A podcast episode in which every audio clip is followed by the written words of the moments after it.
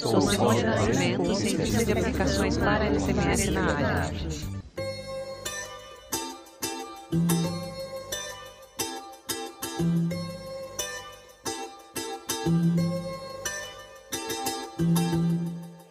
Olá pessoal do Falando Organiquez, estamos aqui com mais um episódio da série de Química Analítica com a Agilent. É, hoje, como host convidado, temos a Mariana Batistão. É, se você quiser saber um pouquinho mais sobre ela, tem um episódio de trajetórias, da trajetória dela, no nosso canal. Bem-vinda, Mari. Olá, pessoal. Mais uma vez, um prazer estar aqui. É, o convidado de hoje é o professor Leandro Wang, da Unicamp. É, ele vai se apresentar. Leandro, quem é você na fila do pão? Oi, pessoal, boa tarde. Então, uh, gostaria de agradecer, né? é um privilégio estar aqui com vocês. E eu sou Leandro, sou químico, professor de química e atuo também coordenando um grupo de pesquisa, né? Que atua com química analítica, cromatografia, espectrometria de massas, mas mais preocupados no tocante do preparo de amostra e processamento desses dados. Ele é graduado em Química Tecnológica pela Universidade Estadual de Campinas, é mestre em Química Analítica e doutor em Ciências pela mesma universidade. Ele realizou o estágio de sanduíche na Universidade de Toledo, nos Estados Unidos. Foi pesquisador colaborador do Instituto de Química da Unicamp. Entre 2015 e 2017, ele foi pesquisador no Centro Nacional de Pesquisas em Energia e Materiais, junto ao Laboratório Nacional de Nanotecnologia. Atualmente, ele é professor no Instituto de Química da Unicamp. Seu grupo de pesquisa atua na área de química com ênfase em química analítica. Dentre as atuais linhas de pesquisa destacam-se preparo de amostras para análise de compostos orgânicos, técnicas cromatográficas, espectrometria de massas, líquidos iônicos e processamento de dados. Seu grupo de pesquisa possui forte atuação nos campos de análise de alimentos, química forense, metabolômica e petroleômica.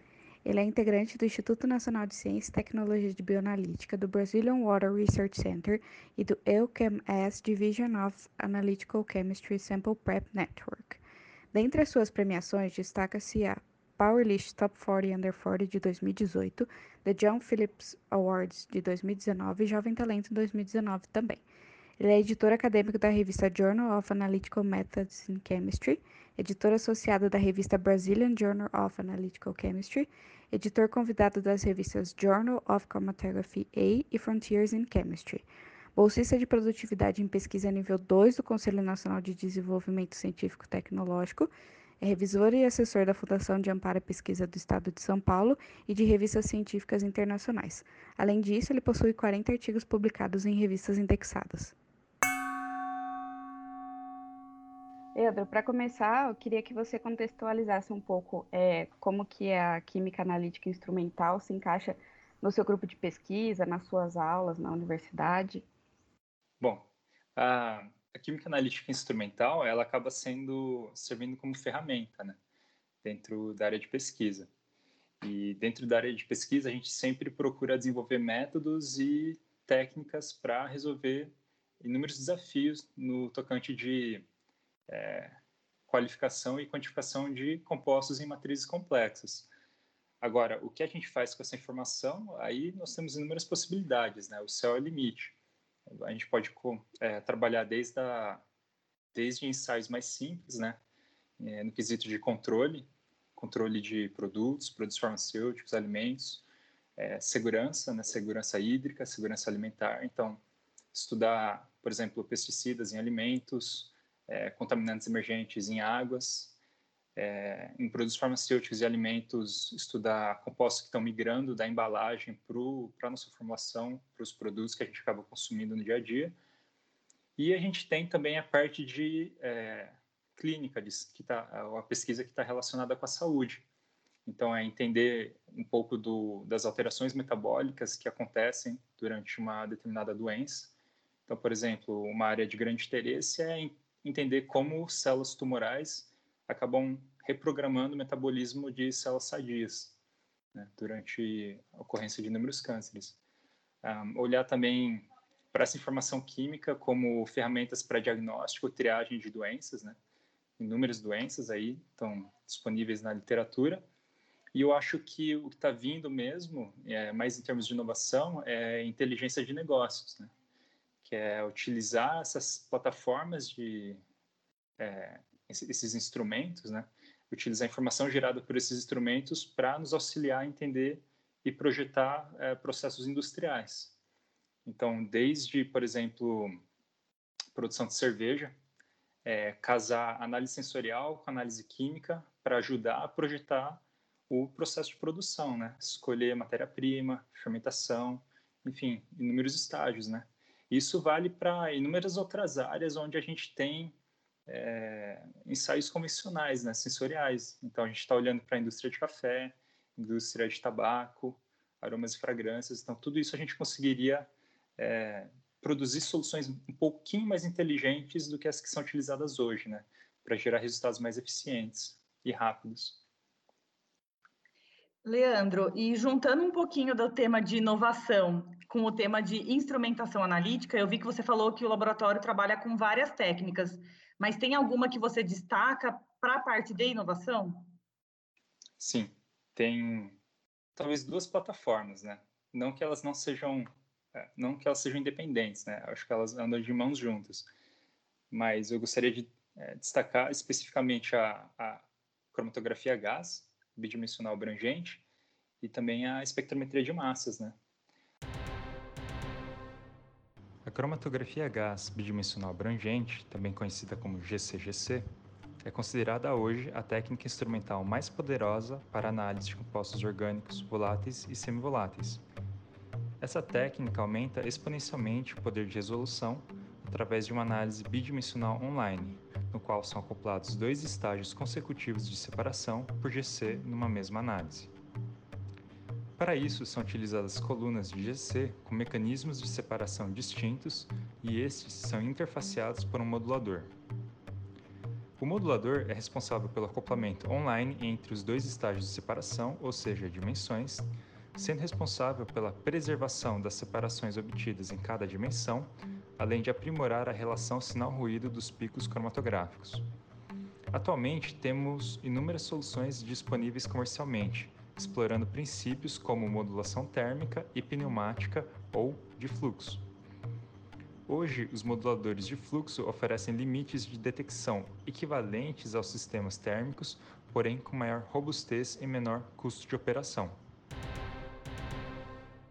a, essa tal de cromatografia gás bidimensional abrangente, ela não é nada mais do que uma evolução natural da cromatografia gás. Basicamente, ela é utilizada para análise de compostos orgânicos, né, voláteis e semivoláteis. Então, a gente tipicamente está trabalhando com moléculas com um peso molecular de até 400, 450 Daltons. Essa é uma técnica bidimensional, então a gente trabalha com duas colunas, com seletividades distintas, e a ideia é para que você consiga alcançar um ganho em termos de resolução cromatográfica sem precedentes, quando comparado com a cromatografia gás. Aí a gente pode se perguntar, poxa, mas quando é que eu vou precisar de uma técnica tão poderosa para resolver essa mistura de compostos orgânicos voláteis e semivoláteis? Então, isso acontece quando, tipicamente, você encontra uma matriz complexa. Então, uma mistura complexa né, poderia ser qualquer mistura com mais de 50 compostos, ou 50 picos, né, compostos cromatografáveis, com uma ampla faixa de propriedades fisicoquímicas, né? Então, tipicamente, essas seriam amostras que nós teríamos muito problema para resolver utilizando a cromatografia gás convencional, utilizando colunas de 30, 60 metros. Então, adotando essa abordagem bidimensional, utilizando colunas com fases estacionárias distintas, a gente consegue efetivamente gerar uma separação muito mais poderosa. E isso acaba sendo muito importante, né, quando você tem, por exemplo, análise de misturas com diastereoisômeros. Então, quando você olha para análise de lipídios, é, separar lipídios com uma, duas saturações ainda é tranquilo, né? Qualquer coluna faz.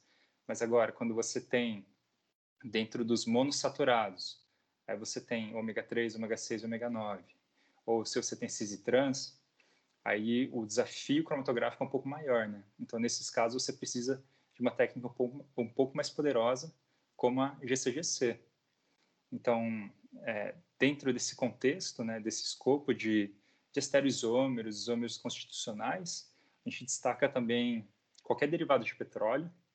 É, tipicamente, a gente tem muita dificuldade de analisar os cortes, né, é, por exemplo, querosene de aviação, gasolina, diesel. Isso já se torna uma tarefa muito mais fácil por GCGC, porque o poder de resolução cromatográfica é muito maior e ele acaba trazendo outros ganhos, né? Eu acho que a questão que surge é assim, o que a gente vai fazer com uma técnica tão poderosa em termos de resolução cromatográfica? A gente continua fazendo o que a gente sempre fez ou a gente utiliza essa técnica como uma plataforma para inovação? Eu acredito que a gente tem que olhar para essas técnicas como uma plataforma para inovação.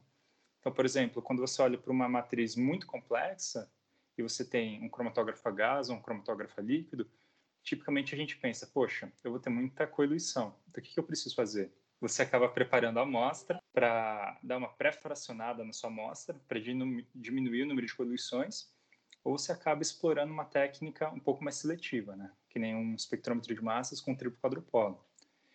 Mas a vantagem de você ter um processo cromatográfico mais poderoso, que no da GCGC, é que você pode simplificar o preparo de amostra. Então, veja bem, quando a gente olha para análise de petróleo, é muito comum fracionar o petróleo utilizando solvente. Então, tem um fracionamento que é muito famoso, que é o fracionamento SARA. A gente pega o petróleo, a gente utiliza uma coluna de sílica e a gente fraciona utilizando solventes orgânicos e insaturados, aromáticos, resinas e asfaltenos. Só que não existe mais essa necessidade quando você utiliza a GCGC, porque dentro da separação cromatográfica bidimensional, você já consegue resolver muito bem essas classes, saturados, resinas e aromáticos. Então, o que isso quer dizer? Você consegue simplificar muito o preparo de amostra. E simplificar o preparo de amostra, isso tem, gera um impacto muito grande no método, né? Tem um livro do Ron Majors, da Agilent, que é Fundamentos do Preparo de Amostra para Cromatografia. Se a gente analisar as pesquisas, em termos de tempo gasto em uma análise, a gente gasta 61% do nosso tempo só processando a amostra. Então, é filtrando, fracionando com solventes e uma série de processos que são tediosos, né?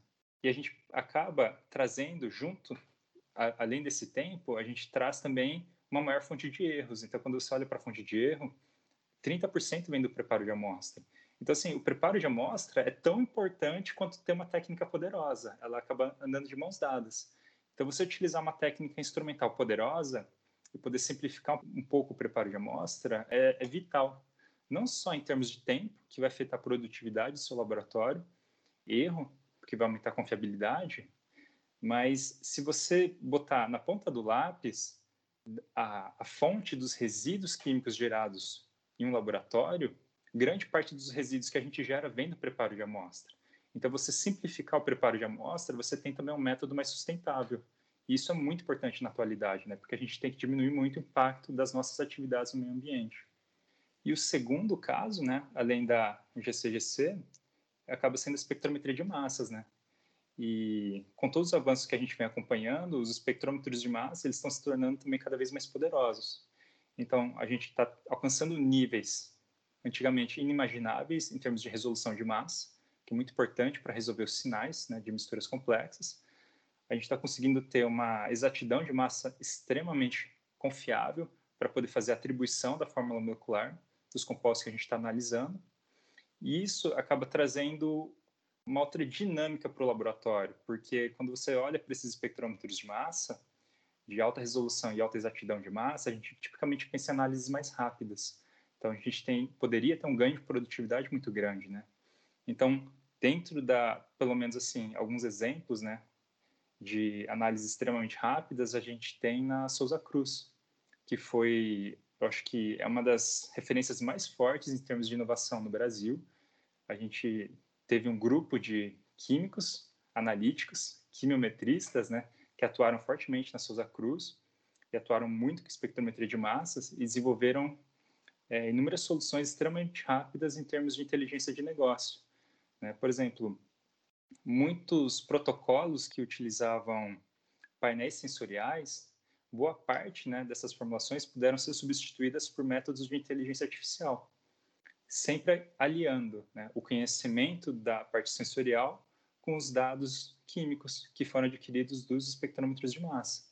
Então, se você olhar, por exemplo, para um espectrômetro de massas de alta resolução e exatidão de massa, que trabalha com laser, por exemplo, para fazer a distorção e ionização dos analitos, a gente consegue analisar 96 amostras em menos de uma hora. Então, esse é um nível de produtividade muito interessante para determinadas indústrias, né? Então, acho que acabam sendo vertentes diferentes, mas são exemplos de inovação muito importantes para a gente.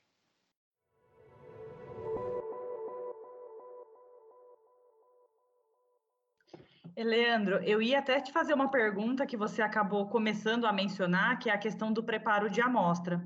Então, você mencionou que o GCGC pode simplificar o preparo de amostra, você deu o exemplo, por exemplo, das, das gorduras, mas é, uma dúvida até minha, eu entendo que existem também compostos não voláteis que você pode ter naquela amostra. Então, ainda algum preparo de amostra vai ser necessário? Você tem algum exemplo é, de uma situação que o preparo de amostra, por mais que seja simplificado, ainda é necessário? Sim. Um, o preparo de amostra, quanto mais simples, melhor, mas o preparo de amostra é inevitável, né?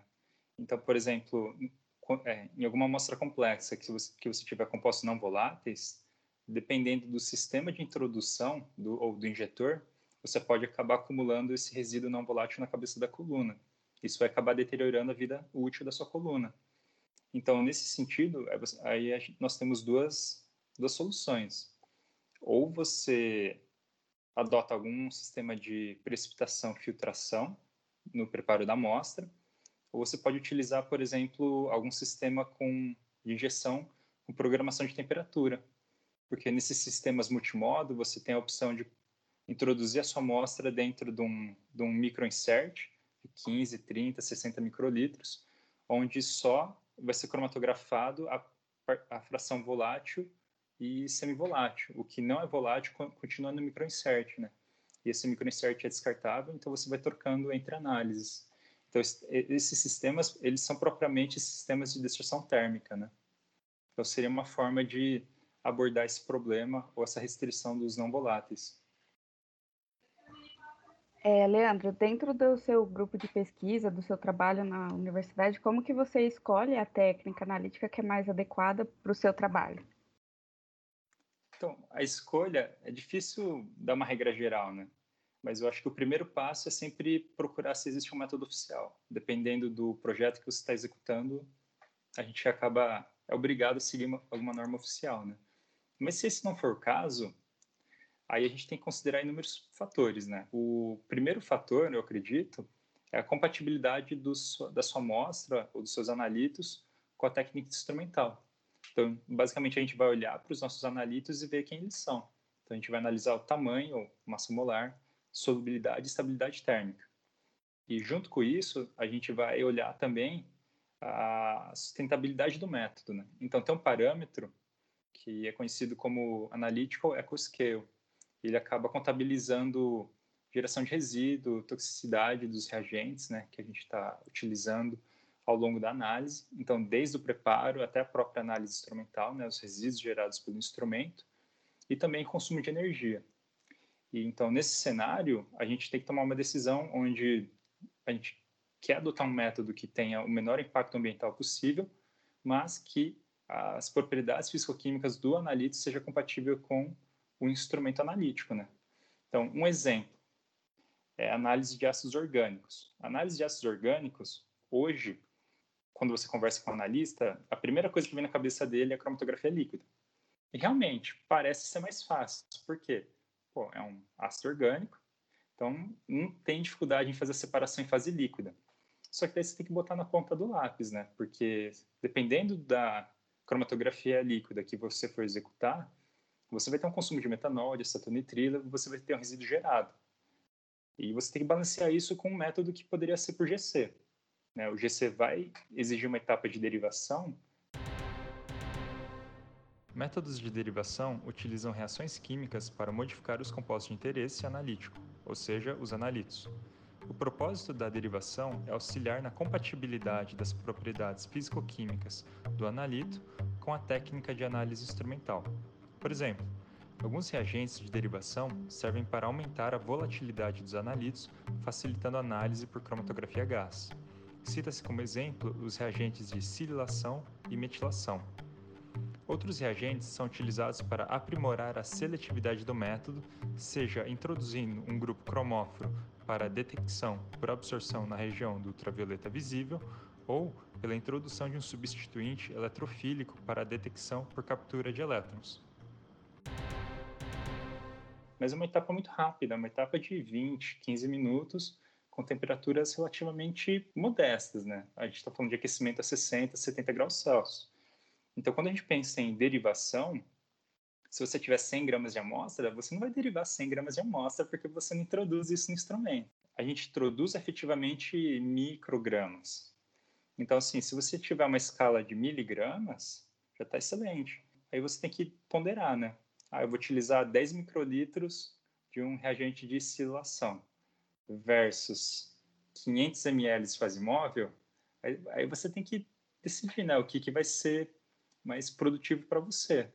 No meu caso, eu sempre vou preferir a cromatografia gás, porque dependendo da mistura, a cromatografia gás, independente se ela é na modalidade convencional ou bidimensional, ela sempre vai te oferecer mais eficiência.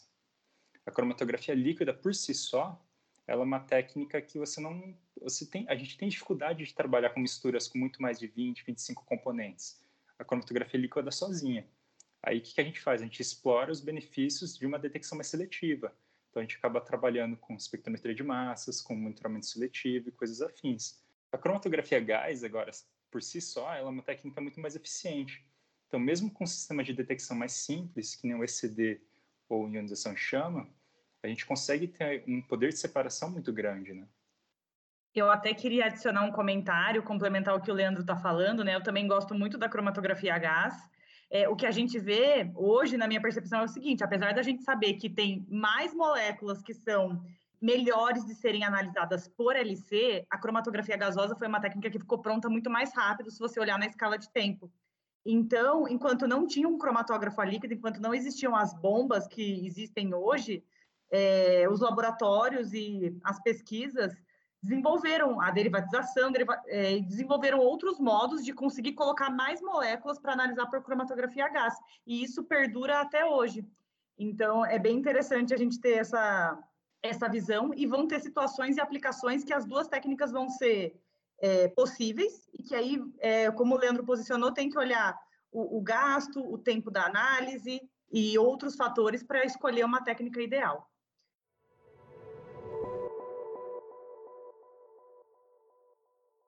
É, você poderia citar para a gente algum desafio? Pode ser um desafio analítico, é, de técnica analítica, um desafio por um tipo de amostra que você já tenha enfrentado esse desafio na, na sua carreira ou que você esteja enfrentando agora no laboratório, para a gente ter uma ideia de como trazer essa questão de inovação é, e colocando também em pauta que a gente sabe que a pesquisa no Brasil é, tem ficado cada vez mais difícil. Olha, Mariana, essa é uma pergunta muito interessante. Eu acho que se eu pudesse pontuar numa frase muito curta, seria a análise de desconhecidos, unknown. É, quando você tem uma análise-alvo, que você conhece os compostos que a gente quer monitorar e quantificar, eu acho que é muito mais fácil definir o, o escopo da técnica analítica, o método e coisas afins. Agora, quando a gente vai para essa, essa análise de desconhecidos, né, não alvo, aí realmente muito complicado, né? O bicho pega. Por exemplo, um trabalho, alguns trabalhos recentes, né, do grupo. Nós temos várias amostras de petróleo que foi derramado no ano passado, né, na, na costa do Nordeste. E um desafio é justamente identificar a origem desse petróleo, né, porque o próprio intemperismo e a exposição a a própria água do mar, os micro-organismos, eles acabam levando a processos de evaporação e biodegradação do, da matriz do petróleo, isso altera muito a composição química dele. Então, muitas vezes, acaba dificultando um pouco o processo de identificação da fonte, né? Por exemplo, se o óleo foi derramado há muito tempo, então a gente está olhando algumas semanas, boa parte dos compostos mais voláteis já evaporaram. Então, a gente está olhando até a faixa de volatilidade do C14. E isso, se você não contabilizar corretamente, isso pode te levar a uma conclusão errônea. Você pode achar que se trata de um petróleo pesado, mas ele pode ser um petróleo leve, só que, que ele está exposto ao intemperismo há muito mais tempo. Então, essa análise de desconhecidos acaba sendo um pouquinho mais difícil, né? Então, isso exige um conhecimento muito grande de intemperismo, saber o processo de evaporação e biodegradação de óleo. Ah, um outro caso que talvez seja até mais ah, mais perto da, da nossa realidade é tratamento de água. O tratamento de água hoje no Brasil, a gente sempre procura remover os contaminantes e contaminantes emergentes de uma lista. Então a gente tem uma lista e é assim que o tratamento de água ele é otimizado e desenvolvido. É reduzir a concentração disso na água que a gente utiliza, na água potável.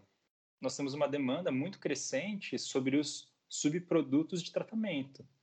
Então, não é porque você está removendo os contaminantes, contaminantes emergentes, que você não está gerando outras substâncias que podem ser tóxicas. Então, isso se encaixa perfeitamente na análise de compostos conhecidos.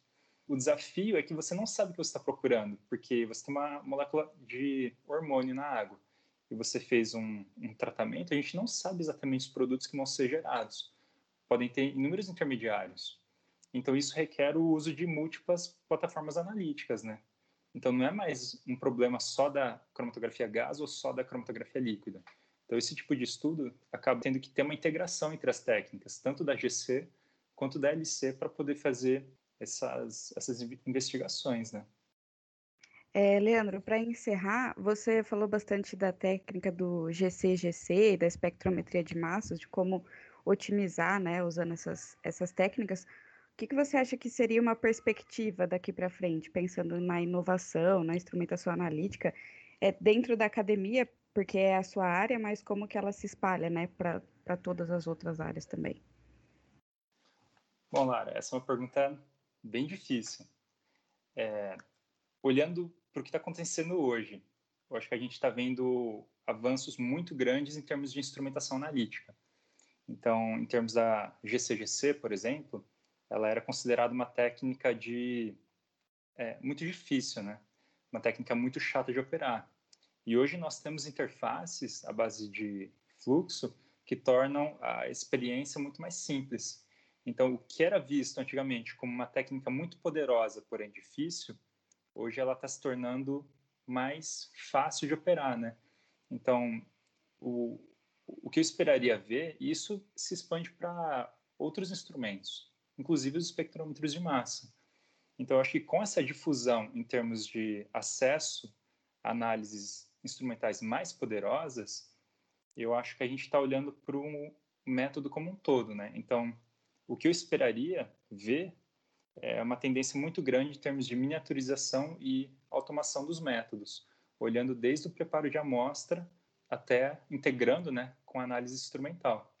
Então, alguns exemplos, né, que a gente que a gente já tá já, já pode até antecipar. No caso da cromatografia gás da GCGC, é natural esperar que a gente não utilize mais solventes no preparo de amostra, porque nós temos inúmeras técnicas de preparo de amostra que utilizam fases extratoras imobilizadas. Então a gente tem a microextração em fase sólida, a SPME. O SPME é uma técnica de preparo de amostra rápida que faz extração sem uso de solvente. A sigla vem do inglês e significa microextração em fase sólida. Ela pode ser aplicada na extração de analitos orgânicos de matrizes sólidas, líquidas ou gasosas. A fibra de SPME é o principal dispositivo da técnica e que contém uma fase estacionária recoberta. Existem diversos tipos de fases de fibras, como poliacrilato, PDMS, carboxeno e outros. Numa extração por SPME, as moléculas do analito elas têm que se deslocar da matriz e penetrar nesse recobrimento da fibra.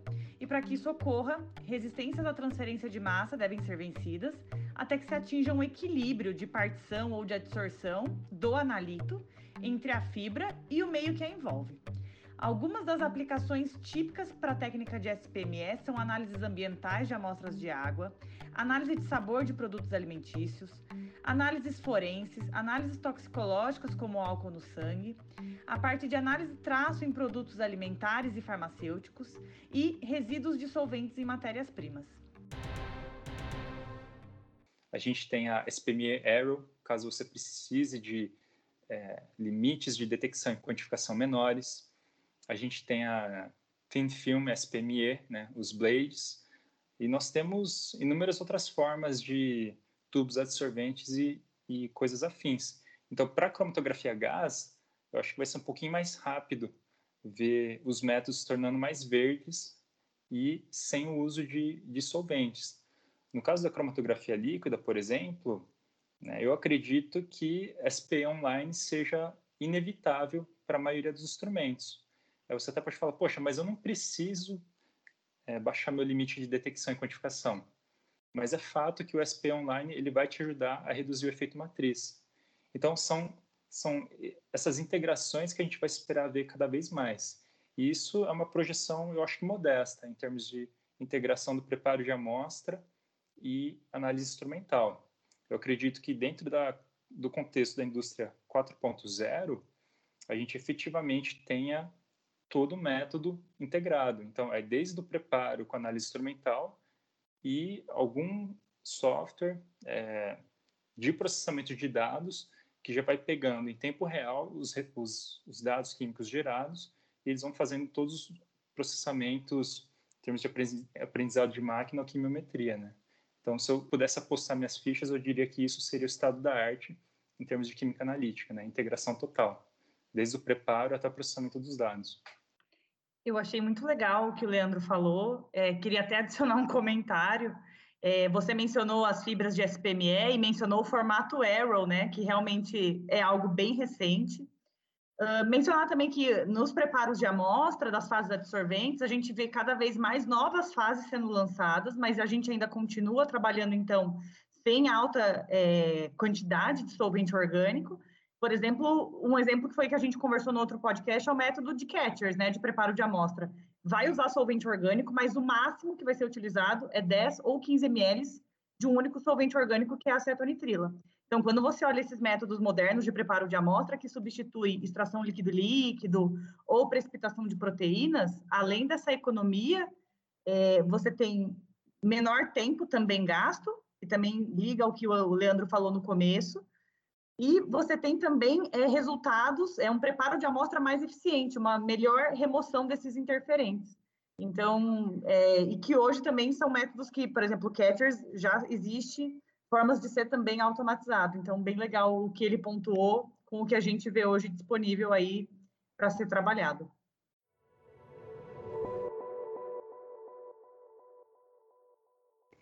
Bom, eu queria agradecer, professor Leandro, pela disponibilidade de gravar com a gente, por compartilhar com a gente seu conhecimento.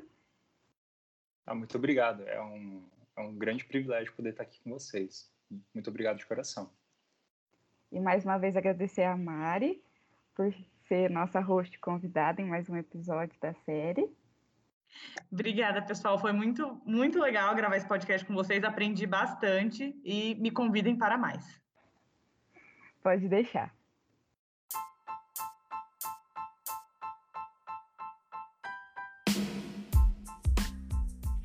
Esse episódio foi apresentado por mim, Lara Marcato, e por Mariana Batistão.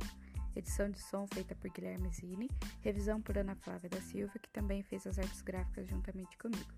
Fale Ciência, fale Organiquez.